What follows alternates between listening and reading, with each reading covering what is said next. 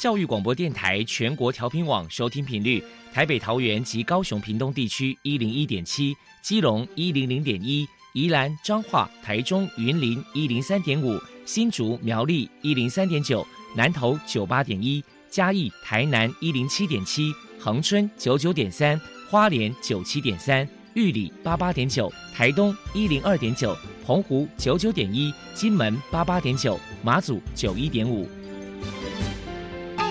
爱是包容，爱是牺牲，爱是分享，爱是服务。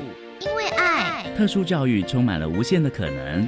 用爱关怀身心障碍同学的未来，用心倾听资赋优异子女的心声。欢迎老师、家长、同学们，大家一起加入特别的爱这个大家庭。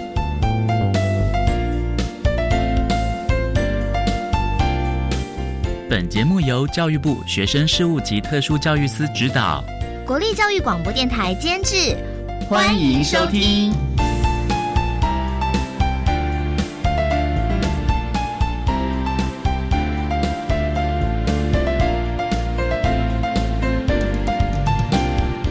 因为爱，我们在空中相会，欢迎您再度收听特别的爱，我是小莹。这个节目在每个星期六和星期天的十六点零五分到十七点播出。在今天节目中，将为您安排三个部分。首先呢，在爱的小百科单元里头，波波将为你安排大树抱抱单元，为您邀请学思教育学会的杜怡琪理事为大家分享听障儿家长的教养经验，希望提供家长老师可以做个参考了。另外，今天的主题专访为你安排的是《爱的搜寻引擎》，为您邀请国立中央大学资源教室的辅导老师林云贤林老师，为大家分享针对个别差异提供适切的策略，谈高等教育阶段听觉障碍学生支持服务的经验，希望提供家长老师可以做个参考了。节目最后为你安排的是“爱的加油站”，为你邀请台北市生辉协会的总干事傅凤云副总干事为大家加油打气喽。好，那么开始为您进行今天特别的爱第一部分，由波波为大家安排大树抱抱单元。大树抱抱，特殊儿的父母辛苦喽！我们将邀请家长分享教养的技巧、情绪舒压。夫妻沟通、家庭相处，甚至面对异样眼光的调试之道。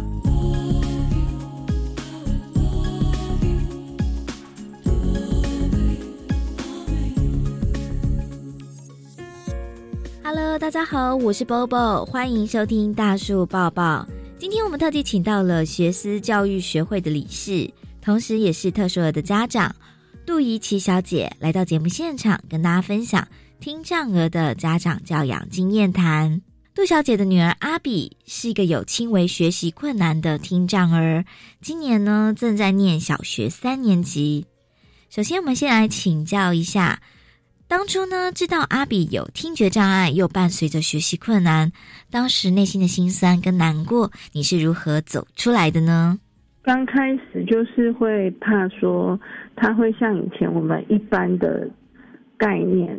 他可能长大之后可能会有智障啊，就是状况很不好的情形。刚开始会很担心，然后后来就是一步一步陪着他去评估复健，然后也看到其他很多的小孩子，然后就发现我们没有特别的严重，然后再看到他的进步，然后慢慢的看到现在他都有越来越好，然后就比较安心。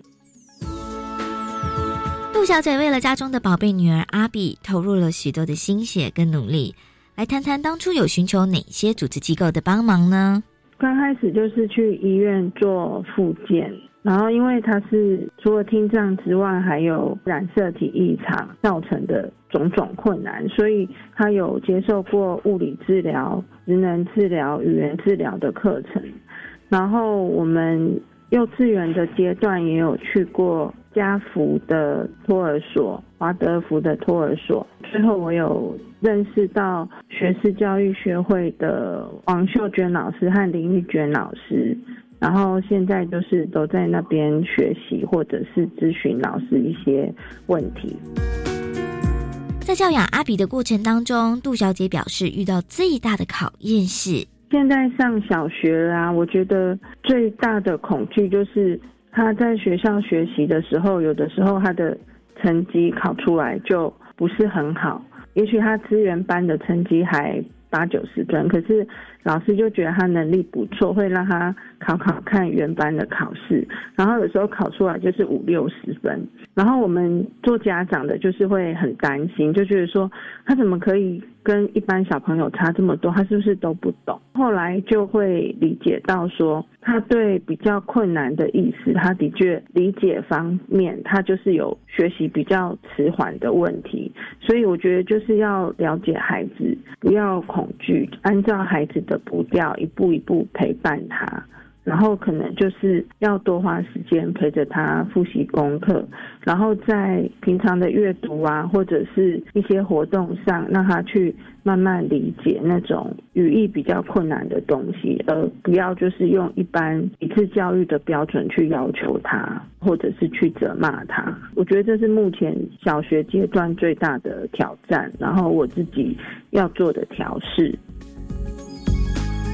阿比本身有一个大两岁的姐姐，接下来我们请杜小姐来谈一谈阿比与姐姐的相处互动。您的教养方法是什么呢？嗯，因为家里有特殊儿，难免家里的亲友会比较疼爱那个妹妹，会比较给她多的爱。然后呢，有的时候因为阿比他比较不懂一些人情世故，他就会很活泼、很自在，他就会欺负姐姐。然后姐姐有的时候就会觉得很不公平。然后可是有的时候姐姐她也很贴心，她也能够理解妹妹的限制，所以跟她就是可能要多跟她多沟通。然后我在陪伴姐姐的过程，我会。带他去看一些社会的现象、社会的弱势团体，跟他分享这方面的东西。所以久了之后，他对于理解这方面，他就会比一般小朋友比较细心、比较体贴。像他有时候就会分享说，他们班的特殊儿的姐姐就很不喜欢他自己的妹妹。就不认同他，然后他就觉得这样很不对，然后他就会去观察其他小朋友的困难度是多严重，然后自己妹妹觉得他还不是很严重，有的时候就是代替我的位置去跟妹妹玩游戏呀，陪她睡觉，所以我觉得他蛮贴心的。再来，请您分享一下面对阿比的情绪问题，您的教养诀窍又是什么呢？他有时候就是会比较自我，比较欢。像我们一般正常人或正常小孩，他会知道做事要有一些限度，那他就会很自在。有的时候要东西，他就会用苦恼的。然后我觉得是不要急着去责骂他。可能就是要给他一些空间，然后给彼此多一点时间，来让他的情绪慢慢淡掉。因为我觉得一开始我们都习惯用压制的，可是其实那个没有效果。然后像阿比的状况，我是会转移他的注意力，就是跟他好好讲，然后或者是跟他讲另外一件有趣的事，其实他很快就会转移掉。我的方法是这样。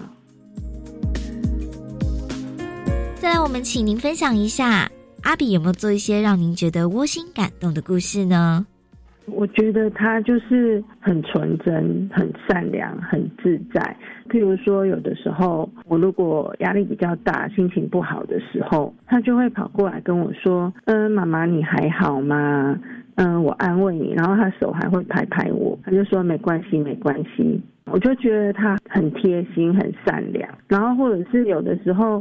我可能在看他的作业或考卷，然后我觉得很紧张或很激动，然后我可能会对他比较凶一点，然后他就会说：“你还爱我吗？”然后我就会感觉到说：“哦，我刚刚那样做可能太过于否定他了。”然后他就会问了一句，就是很富有感情的话，就说：“哦，你还爱我吗？就是我我表现的不好，你还爱我吗？”然后我也有去问过学士的老师这样子，然后。他就会跟我说，就是其实阿比他很在乎我，那我可能不要那么在乎成绩，然后在照顾他功课的方式，也要照顾他他的心理，就是不要过于苛责。最后，给同样是家里面有听障儿的家长，杜小姐有一些鼓励的话想说。我觉得听障方面就是多跟他讲话，像他现在他的发音其实还是很像那种幼稚园，有一点发音不是很清楚。可是我觉得在观察他跟我们的对话，会发现他的词汇啊沟通会越来越好。所以我觉得我自己一路走来，我觉得就是这件事带着我去看他的成长的过程。以前正常的小孩他。长大，他就是一步一步自己就长大了，然后你就觉得他的学习好像是理所当然。可是陪伴特殊我长大这个过程，我觉得就是带着我重新去看一个人的成长，他的语言、他的肢体、他的人际沟通。然后我觉得我自己也一起成长，然后就是让他按照他的步调，然后我们也陪着他就好了。然后我觉得这样其实没有比较不好。正常的小孩承受那些课业压力，我觉得其实也没有比较好。就是在认定上不要觉得他是不好的，然后接受他，然后就可以在每个过程中就是当下，然后会有很多资源进来，也会有很多。其他家长的陪伴，我觉得这个过程是丰富的，就按部就班去走就好了，这是我的感觉。非常谢谢学思教育学会的理事，同时也是家长成员杜怡琪小姐接受我们的访问。现在我们就把节目现场交还给主持人小莹。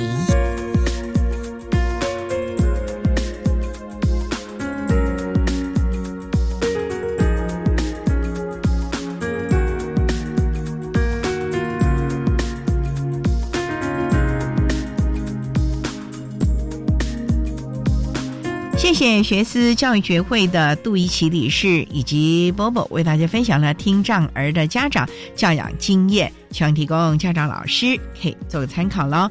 您现在所收听的节目是国立教育广播电台特别的爱，这个节目在每个星期六和星期天的十六点零五分到十七点播出。接下来为您进行今天的主题专访，今天的主题专访为您安排的是。爱的搜寻引擎为您邀请国立中央大学资源教室的辅导老师林云贤林老师为大家分享针对个别差异提供适切的策略，谈高等教育阶段听觉障碍学生支持服务的经验，希望提供家长老师可以做个参考喽。好，那么开始为您进行今天特别的爱的主题专访，爱的搜寻引擎。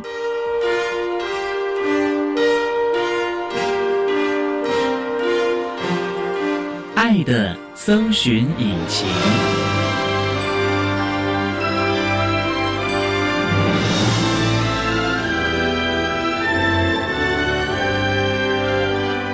今天为大家邀请到的是国立中央大学资源教室的辅导老师林云贤林老师，老师您好。主持人好，各位听众朋友，大家好。今天特别邀请老师为大家来分享针对个别差异提供适切的策略，谈高等教育阶段听觉障碍学生支持服务的相关经验。那首先呢，要请林老师为他介绍国立中央大学是在什么地方啊？中央大学在中立市，交通方便吗？公车会抵达，不过从台北下去的话，有一班直达的车，一天大概会有几个班次？只有几个班次啊？对对。学校大概成立多久了？我们学校最早是在中国那边，民国四年就创立。五十一年的时候，原本是在苗栗那边复校，到五十七年左右才迁到中立现在这个位置，也是蛮久了，哎，蛮久了。那目前有多少系所啊？我们目前有二十三个系，五十四个研究所，八个校属的研究中心跟一个联合的研究中心，规模庞大的了哦。对，想请教，目前全校有多少学生啊？目前有一万两千多名学生哦，那很大的学校嘞。哎，对，那校地够吗？还 OK，其实它是在一个小山坡上面，所以校地算是蛮广大的。除了我们学生之外，中立市有很多市民，平常休闲的时间都会到学校来散步。是因为学校的环境很清幽吗？对，因为就像你讲，小山坡上是那小山坡上，如果我们今天需要轮椅的同学们方便吗？因为你这里一定就有坡度了嘛。其实它是一个相对中立市区来讲比较高的小山坡，但是到了学校里头，大部分的地是平的。建筑物呢，因为你讲了，因为五十七年就在中立这个地方成立了，那当年的建筑法规跟现在不太一样吧？有很多根本就没有电梯耶。不过学校近年来总务处这边一直都在检视校园里面的各种无障碍设施。资源教室这边当然也有专责的老师是协助一起了解相关法规之后，就我们学生的需求提出相关的改善建议。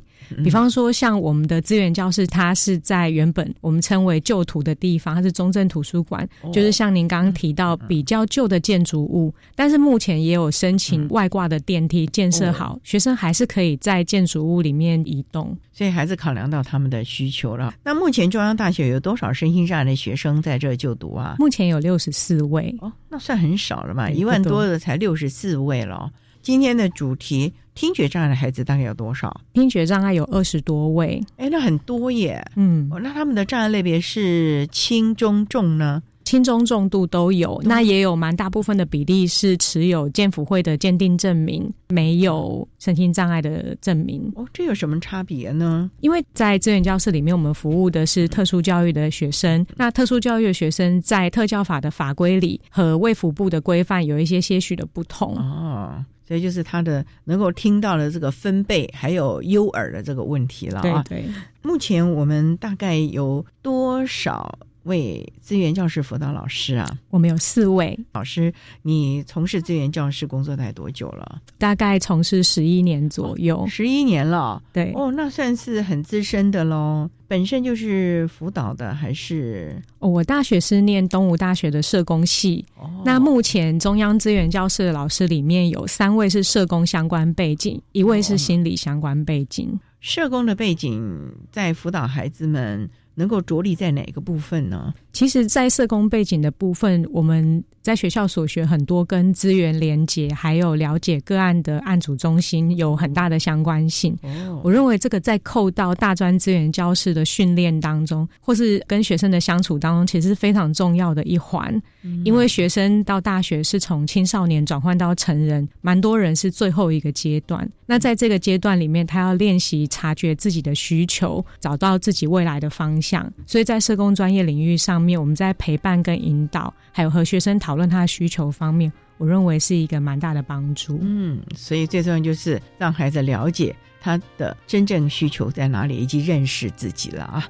好，我们上次再请国立中央大学资源教室的辅导老师林云贤林老师，再为大家分享针对个别差异提供适切的策略，谈高等教育阶段听觉障碍学生支持服务的相关经验。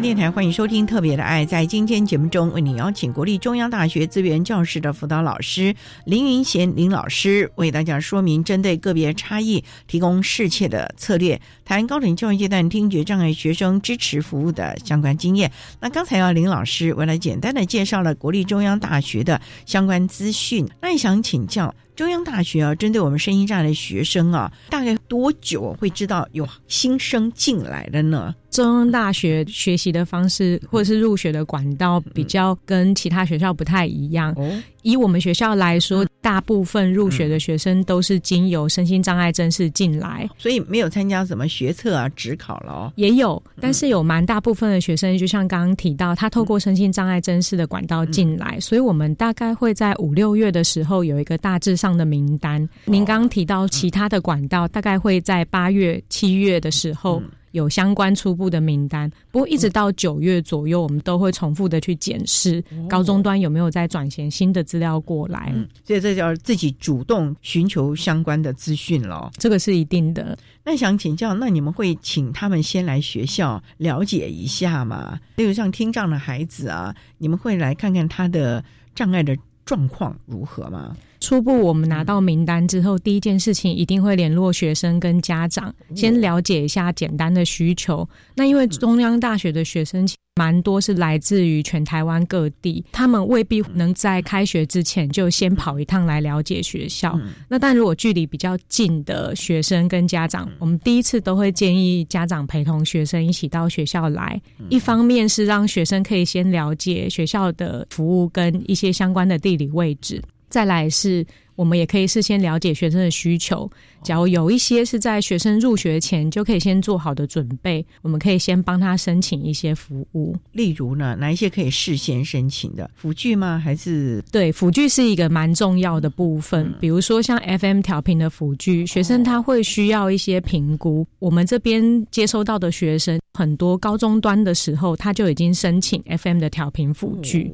在去年的时候，我也接到一个学生，他很早大概知道有录取我们学校，就已经打电话来请我们协助申请保留他的 FM 调频辅具。保留，也就是说，他前一个教育阶段呢，希望能够保留，对，因为他用习惯了，是不是？对对，还可以保留吗？因为跳教育阶段了，就目前来讲。如果学生的助听器或者是他的需求因应环境有所改变的时候，我们申请重新的评估。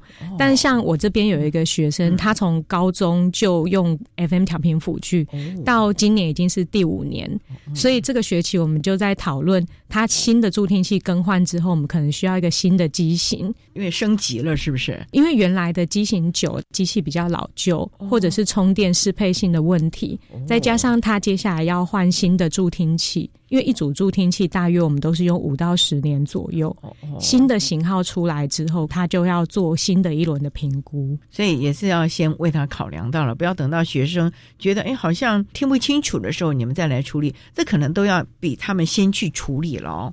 其实我这边蛮多的空间会留给学生去理解自己的状态，当然我们高等教育了，你要为自己。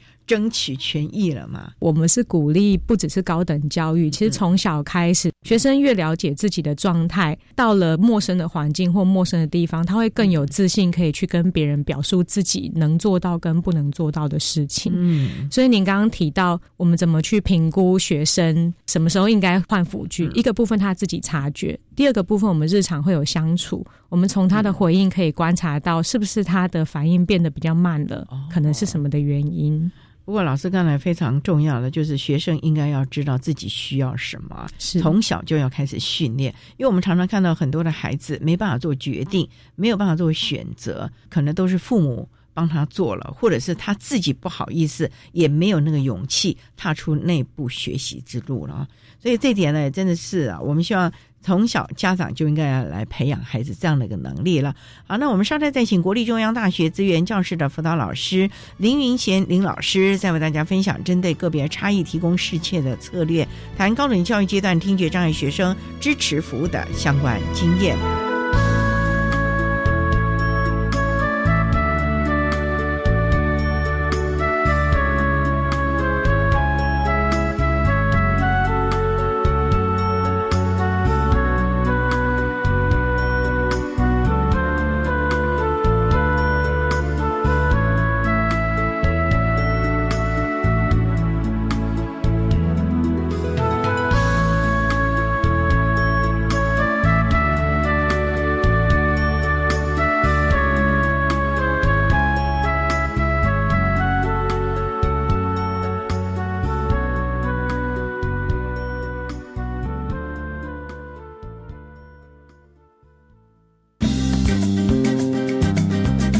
亲爱的听友，大家好，我是秦梦群。孩子是父母心中永远的宝贝，如何在正向教养中引领他们发展自我，乃是成功的不二法门。欢迎收听每周六早上八点至九点直播的《爱的加油站》节目，祝福大家。各位听众，大家好，我是国立台湾师范大学林子斌。校定课程是十二年课纲里面由学校自行规划安排，具有教学目标主题，希望可以形塑学生适性发展跟发展学生潜能的课程。我们希望透过教师社群来开课，培养学生带着走的能力，这个是校定课程最重要的价值跟意义。教育电台让您深入了解新课纲。大家好，我是苗可丽。端午佳节，家户祈求安康，社会角落却有许多弱势的老人倍感落寞。华山基金会发起“爱老人端午动起来”活动，邀您行动支持关怀礼或到宅服务，一起陪伴老宝贝健康乐生活。爱心专线零二二八三六三九一九。管那么的水，罗嘎西木啊！大家好，我们是欧开合唱团。您现在收听的是教育电台。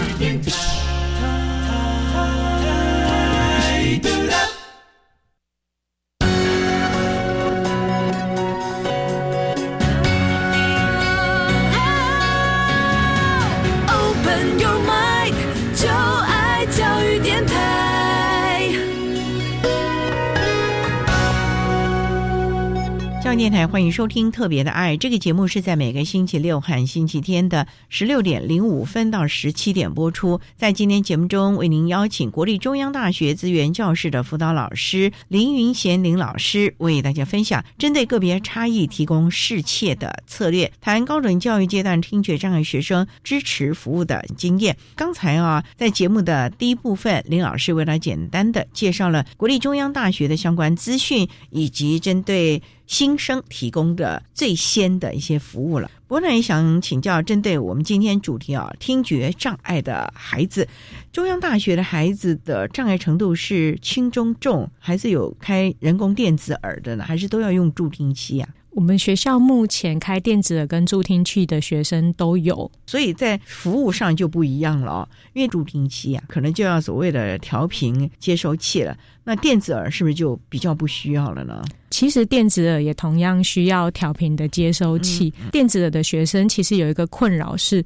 我们常会误解学生开了电子耳之后，他能够接受到的音频音域就更广，确实是。但他有一个困扰是接收进来的声音，它的频率或者是样态跟一般我们讲话在听到的不太一样。哦，怎么说呢？对我之前有上过一个研习，他的声音其实听起来会比较扁平一点。但因为每一个学生的电子的状态不太一样，所以他要花蛮多的时间去适应累积进来的声音，转换成职能。我自己这边服务过电子耳的学生，他在听能上面会比较好。可是他蛮容易疲累的，因为他需要很集中注意力在消化这些过去没有习惯累积到的声音语言讯息，再加上老师讲到很难的艰深的专业的内容，所以他们在注意力方面会稍微比使用助听器或者是其他障碍类别的学生弱一点点。我的经验上是这样子。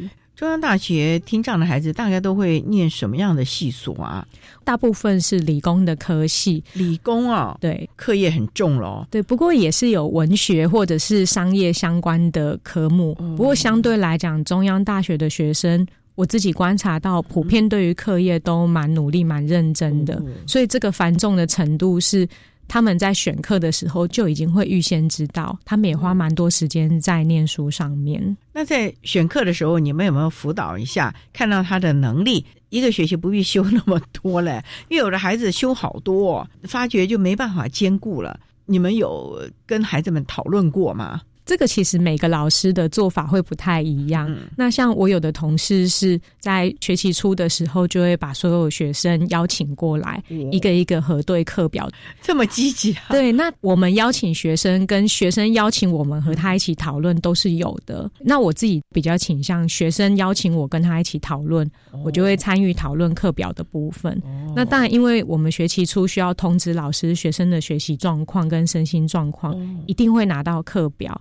所以在学期初的时候，一定会提醒学生，你看到课表的时候，要了解老师的特质，或者是教室里面的环境大概是怎么样，有没有预先需要跟老师谈，我来去帮忙沟通的部分。通常。跟老师们沟通，以您的做法，你会期望是孩子自己先去沟通，真的不行，你们从旁辅助，而不是从头到尾就一开始就是由你去帮忙了。其实这还是要看学生目前的状况。我们虽然鼓励学生主动的去说明跟表述自己的状态，可是如果他的能力还没有到可以很完整的表述的时候，我们当然在陪伴的状况下，还是要先帮他铺一些沟通的道路。这个沟通的道路不是只有我们单独去走，我们还是会鼓励学生，你也要主动的去跟老师沟通。嗯，只是或许在这之前，资源教室的老师已经先跟我们的任课老师沟通一次，再来由学生主动的去练习表述自己的需求。嗯，像我们央大的听障学生，他们是用口语呢，还是用手语的比较多啊？目前我们的听障生全部都是口语族的比较多。他们这样其实很辛苦哎。其实要看学生从小到大接受到的教育，有一些孩子，我发现他们因为融合教育的关系，从小就练习口语的表达，所以对他们来讲，表达的困难不大。但是他在听理解方面，因为障碍的关系，有时候有误解，造成他的回应可能会有一些不切题，或者是可能我们会感觉到态度上面需要再做一些调整。我认为这些是沟通上产生的误解，他就比较是辅导老师可以去跟学生讨论的方向。老师刚刚说态度方面要有点调整，是指什么样的态度？是因为他误解了意思，所以当下的情绪反应呢？还是他听不懂，然后故意装懂呢？还是因为听的这个状况误解了，所以跟别人有一些误会呢？您刚提到这些部分都会有，都会有。对，那我印象比较深刻是过去曾经服务一个庭长的学生，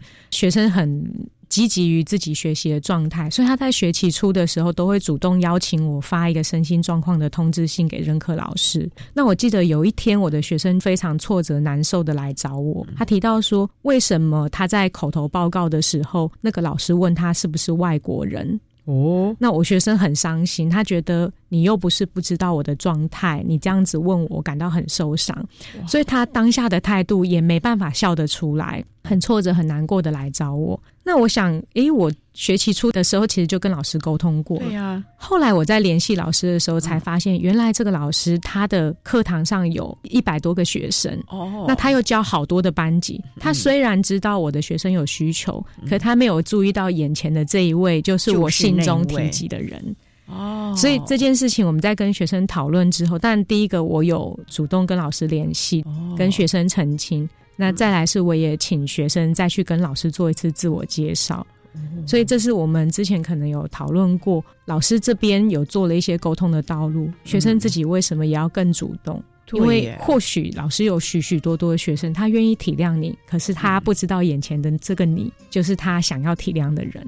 后来这个事情就圆满解决了吧？对，因为其实那个老师是一个非常照顾我们资源生的老师，所以学生在反映的时候，我第一时间想这应该是一个误会。嗯，所以我们虽然鼓励学生主动沟通，可是在这样子的状况下，我发现他是沟通上的误会，我就有介入做一些协调，后来就圆满了嘛？啊，对。我们稍待再请国立中央大学资源教室的林银贤辅导老师，再为大家分享针对个别差异提供适切的策略，谈高等教育阶段听觉障碍学生支持服务的相关经验。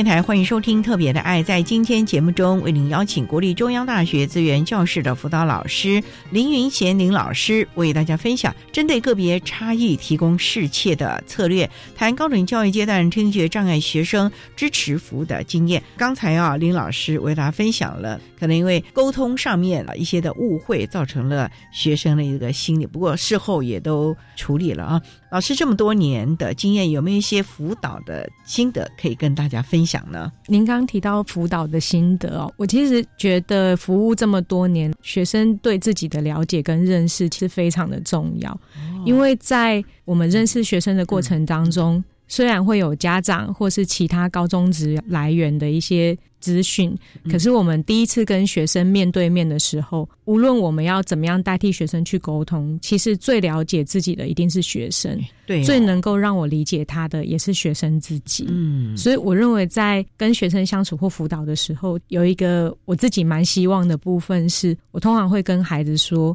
你有事情找我讨论，你要做的决定都是你的决定，我不会干涉。可是我们得要知道这个决定做完之后会往什么样的方向前进。如果这是你的决定，那我也支持你往这个方向走。所以老师也只是帮他分析这个 A 决定、C 决定，他会有什么样的一个后续的发展，也要让孩子们理解了。嗯，所以老师你会不会常跟你的？学生常常见面讨论呢，或者是不光是课业，可能生活，或者是同才，或者人际，甚至于社团，甚至于未来的职涯发展呢。刚您提到，就是问社工的角色，在大专的教育阶段，我们占什么样子的角色？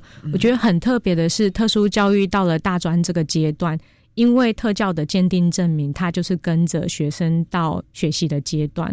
我们在毕业之后都是以一个成人的方式去面对这个社会。如果是拿鉴定证明的学生，他离开了学校，他就要用一般人的状态去面对职场，或者是接下来其他的生活。所以，对社工的角色来讲，我们很有趣的是，从教育部的法规可以看得出来，他期待老师从学习适应的部分着手。从特殊教育的角度去看，同时也期待我们是一个职涯咨询师，期待我们是一个工作技能训练的救服员，在离开学校之后，可以让学生拥有完整的技能。包括我们在跟劳政或者是其他的单位沟通的时候，常会听到一个是说，为什么这个学生在学校都没有学好应该有的态度跟状态？所以我们在转型到下一个阶段的时候，可能下一个阶段的。辅导员他也需要花很多的时间去训练，或者是让学生练习，能够进入到一个职场里。温老师，你刚刚提到的这个态度，通常他们比较会质疑的是什么样的态度呢？我刚刚一直在强调是我们自己的程度跟能力，还有我想要走未来的方向到哪里，包含我们在中央大学的学生，他对生涯有很多很明确的方向跟规划。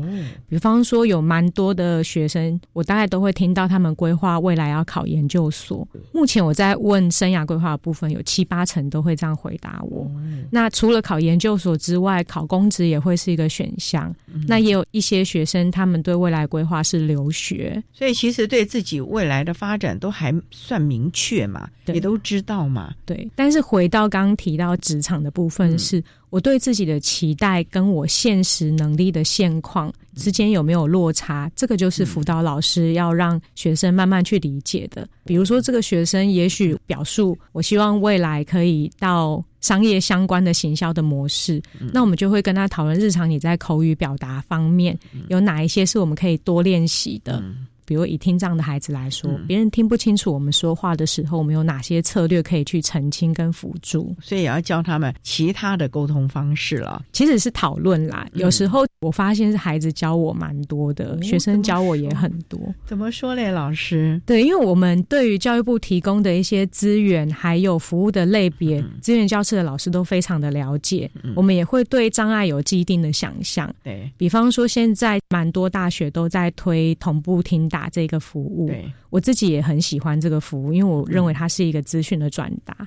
可是之前有一次我在跟一个学生讨论的时候，我发现他的听能没有办法很清楚。那因为他手部功能有一些困难，所以抄写笔记也慢。我就建议他申请听打。但是这个学生回馈我，他想申请比超员，为什么嘞？对我问他原因，他说因为他自己的了解，这一门课程的专业有很多要画图的部分哦。他有提到说，老师也有很多专业的专有名词是英文的，所以相较于同步听打人员，他希望是一个对科系或这一个专业科目有一些了解的比超员，从旁边可以提醒他。那我认为这一个回馈对我来讲是一个非常棒的回馈。对，起码学生知道他有预先了解过了，也知道自己真正的需求是在什么地方，而不是学校给我这么一个好吧，那就听打员吧。可是他是真正的是站在我自己能够学到多少，真正的是学到这个块面来，希望支持服务了。对，所以。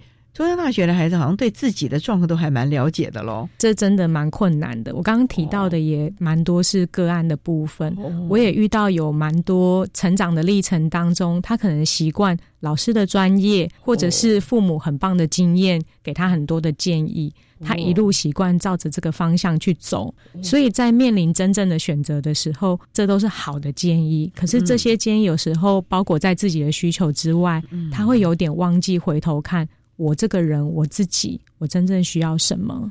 这点才是非常重要的。因为从小爸爸妈妈或者师长给予的建议都很适合他，因为旁观者嘛，而且总是有经验的人了，看他的状况比较能够切入重点。问题是还是在这个孩子本身呢？是不是真的是他的需求喽？我们稍待再请国立中央大学资源教室的辅导老师林云贤林老师，再为大家分享针对个别差异提供适切的策略，谈高等教育阶段听觉障碍学生支持服务的相关经验。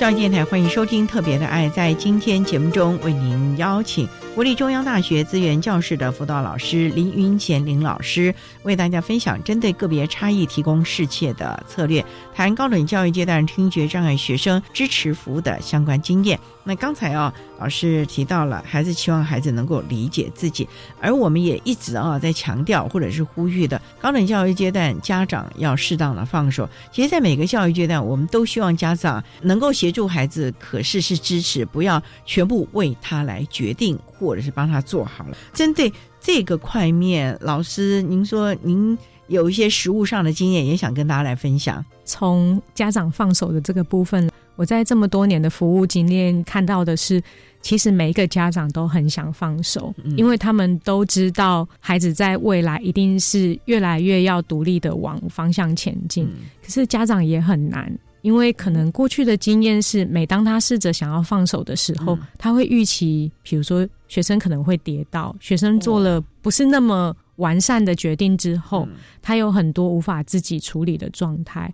这是为什么？我在看我们很多的家长，他急着接住孩子，其实并不是他不愿意放手，是他真的好害怕后面他要处理更多的心力跟时间来解决这些困难。可是，一般的孩子不是也是这样？我们也是这样子来跌跌撞撞的。父母有时候也是要帮我们来收拾善后啊。只要是一般的孩子，他在成长的过程中，一定都会有一些状况的。所以，虽然困难，我一直鼓励我们家长可以再多观察学生日常在生活当中有哪些事情，其实他做的蛮好的。嗯，可能我们习惯于看说怎么样可以让他做得更好，可是他如果做的很好的部分。那个部分我们或许就可以放心让他去尝试。嗯，对比方说学杂费减免的申请，哦那有一些学生他可能会忘记申请，我们蛮多家长会打电话来请资源教室的老师协助处理。比如说这学期我就有接到类似的状态，可是，在家长打给我之前，这个学生已经跟我联络过了，他在跟我描述的过程描述的非常好。后来家长在打电话来的时候，我就回馈给家长说，他讲的非常的清楚。然后他问我解决的方式，我认为他可以把这一个描述再跟承办的单位说明一次，嗯对方跟我一样能够理解。后来家长听到之后也放心，决定去尝试看看。这个背后是我们当然也会跟家长说，我们去追踪某些部分，他有一些补救的措施，其实真的可以让学生自己试看看。那孩子呢？孩子这可能是他最后一个教育阶段。虽然您刚才有提过，中央大学很多的孩子是继续深造，可是有很多可能要面对职场。好了，就算他一直拿到博士，他也要进入职场啊。这个部分呢，我们还是希望在学校里面可以帮孩子准备好各方面的能力吧。刚您提到一个重点，虽然我们很多的孩子选择再继续深造，可是不管他往哪一个方向去深造，最后都要面对进入社会的问题。对，甚至他在深造的过程当中，比方说从大学到研究所的阶段，更多的思辨跟表述需要练习，这个都是我们在服务的过程当中，不管是听障的学生，或是其他任何类别的学生，甚至您讲到一般的学生，我们都需要练习的这个过程。对，那他可以从日常的生活当中每一件小事，从跟任课老师沟通开始，从跟同组的同学沟通开始，也从跟家长的沟通开始。所以还是表达沟通很重要。所谓的表达沟通，是把你的需求、你的想法能够让对方了解。这也就是未来不管在哪一个环境当中都需要的能力了。这么多年来啊，中央大学的孩子，就像你讲，有公职，有他们的就业的状况如何呢？其实我大概是在前年十月左右才到中央大学这边。我目前观察到，就是毕业的中央大学学生，还蛮大部分是先考到研究所。哦，对，那就继续的念书。我自己在。今年有一位研究所毕业的学生，嗯。在毕业之前，他一直不太能确定自己能不能如期毕业。可是有一个很突然的点是，他学分修过了，论文过了，可能瞬间他就毕业了。嗯。那我们在之前跟他讨论职涯的方向，他原本是没有心思讨论，他不是不愿意，他只是想我赶快先毕业吧。对他心思放在那个毕业的压力上面，所以在他毕业之后，我们一直都保持着联系，哦。还在邀请他回来参加我们的辅导活动、职涯的活动，包含职管员的一些相关的咨询。嗯。他如果来申请，在校内的学生权益保障的状况之下，如果还有余裕的话，嗯。我们都欢迎他们再回来。后来大概在去年十二月的时候，嗯。他也如愿找到一个科技公司的工作。哦，所以也算是一个完满的结局了。嗯，但虽然不是每一个学生都这么快可以就位，嗯可是在这个挣扎的过程当中，我想那个陪伴的历程是蛮重要的。所以啊，我想请教，这么多年啊，担任辅导老师的经验，看了这么多年、这么多届过去的学校和现在的学校，你觉得我们资源教师辅导老师最重要的一个责任是什么呢？除了您刚刚讲的陪伴啊，还有一个在学生的心中留下一个正面的感受和心情是很重要的。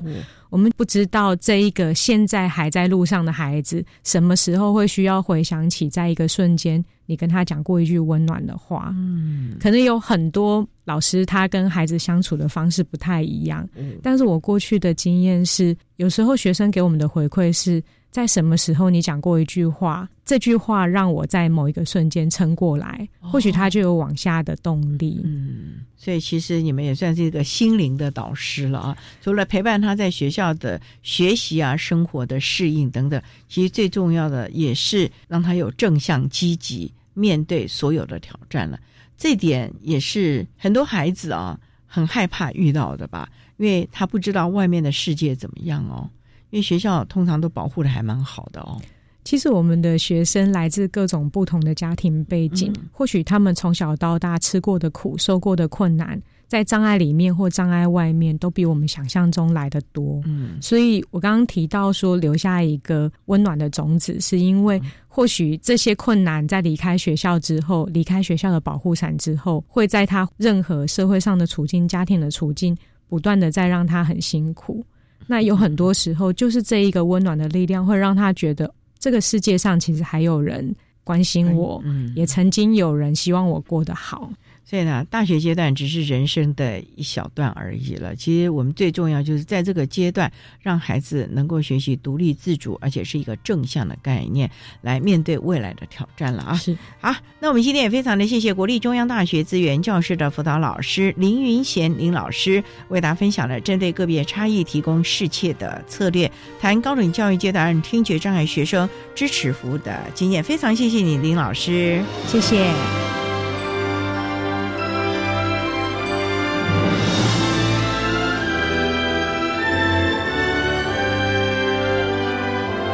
谢国立中央大学资源教室的林一贤辅导老师，为大家分享了高等教育阶段听觉障碍学生支持服务的经验，希望提供家长老师可以做参考了。您现在所收听的节目是国立教育广播电台特别的爱节目，最后为您安排的是爱的加油站，为您邀请台北市生辉协会的总干事傅凤云副总干事为大家加油打气喽。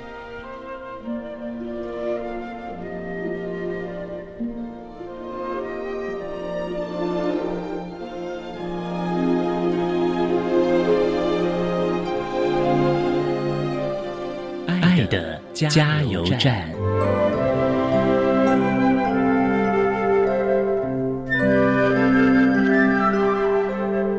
各位听众，大家好，我是台北市听障者生辉协会总干事傅凤宇。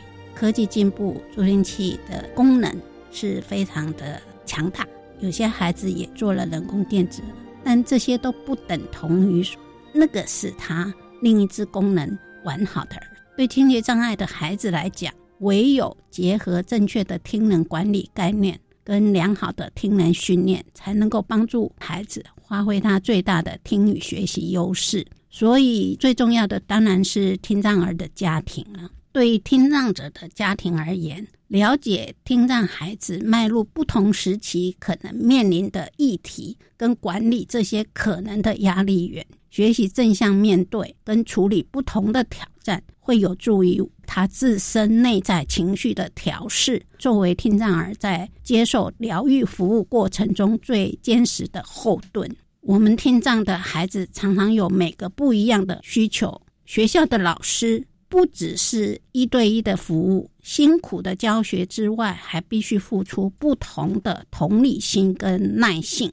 所以，特教对每个听障孩子语言和知识、技能等等等的学习，不再只是教育界的师长们得完全承担。所以，亲师的合作才是每个听障孩子未来生涯规划的引导老师。为我们听障的家长和老师们加油！大家团队式的努力付出，一定可以逐步提升听障孩子学习的能力，发展出他们是我们期待未来他们踏入成人世界、迈入社会的一个完美人生。谢谢，提供给大家。